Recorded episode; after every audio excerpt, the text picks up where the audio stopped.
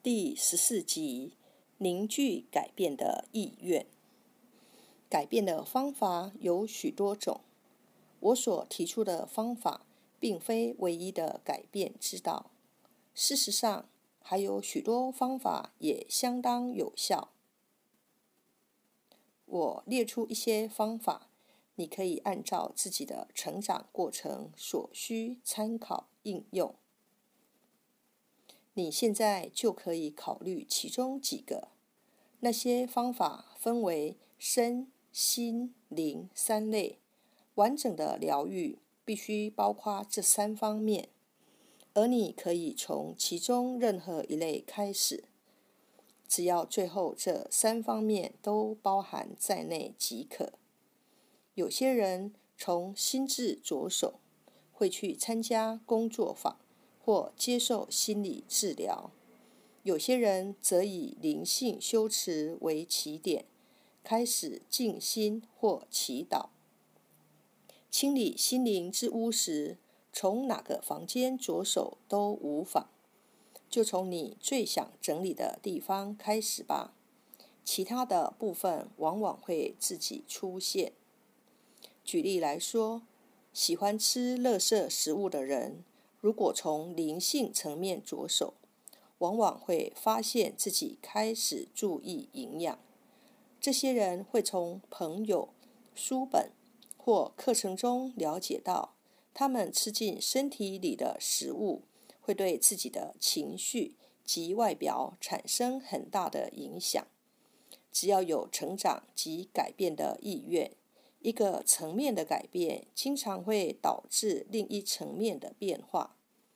我很少给人营养方面的建议，因为我发现每一种方法都只能适用于某些人。在整体医疗领域，我认识许多优秀的专业工作者，因此每当来寻求咨商的人需要营养方面的知识时，我就会介绍他们去找那些专家。在这方面。你必须找出最适合自己的方法，或是请专家来协助你。许多跟营养有关的书籍，都是由曾经身患重病，然后找出有效疗法的人所写的。他们将自己的经验比之于书，告诉他人自己的疗愈之道。然而，并不是每个人都可以一概而论。例如，长寿饮食法及自然生食法就有很大的不同。奉行自然生食法的人，不吃煮过的东西，很少吃面包或谷类，而且非常注意不在同一餐吃水果和蔬菜，也从来不使用盐。遵循长寿饮食法的人，吃的则几乎都是熟食，和自然生食法有不同的食物组合系统，并且使用大量的盐。这两种方法都有效，也都可以疗愈身体，但它们都无法适用于每个人。我个人的营养摄取原则很简单。如果它能促进生长，我就吃；如果不能，我就不吃。请注意自己的饮食，如同注意自己的想法一样。我们也可以学着留意，在采用不同的饮食法时，身体会发出什么样的讯号。我们大半辈子都沉溺在负面思考里。直到现在才开始清理自己的心灵之屋，这有点像吃了大半辈子的垃圾食物，现在才要采行适合的营养计划一样。这两者往往都会造成疗愈危机，因为当你开始改变自己的饮食，身体也会开始排出累积的毒素。此时你会有一两天的时间觉得非常不舒服。同样的，当你决定改变自己的思维模式时，你的境况可能会有一段时间似乎开始变差。回想一下，感恩节晚餐结束那一刻，火鸡吃完了，该是清洗烤锅的时候了。锅子都烧焦了，形成一层焦黑的硬壳，所以你把它放进热肥皂水里，让它浸泡一会儿，然后再开始刷洗。现在真的变得一团糟了，锅子看起来比之前更可怕。但只要持续用力刷掉那些焦黑的地方，你很快就会有一个跟新的一样的锅子了。清理一个干掉、变成硬壳的心理模式，也是同样的道理。当我们将它浸泡在新的思想中时，所有令人不愉快的事物都会浮现。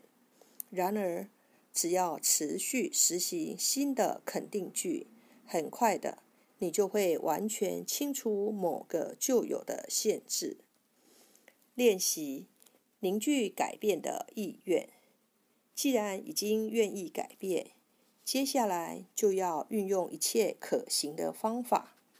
在此，我要分享一个我自己使用，也教别人用的方法。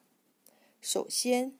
看着镜子，对自己说：“我愿意改变。”注意你的感受。倘若出现犹豫、抗拒或不想改变的感觉，就问自己原因何在？到底有哪个旧信念是你还抓住不放的？请不要责备自己，只要注意那个信念为何即可。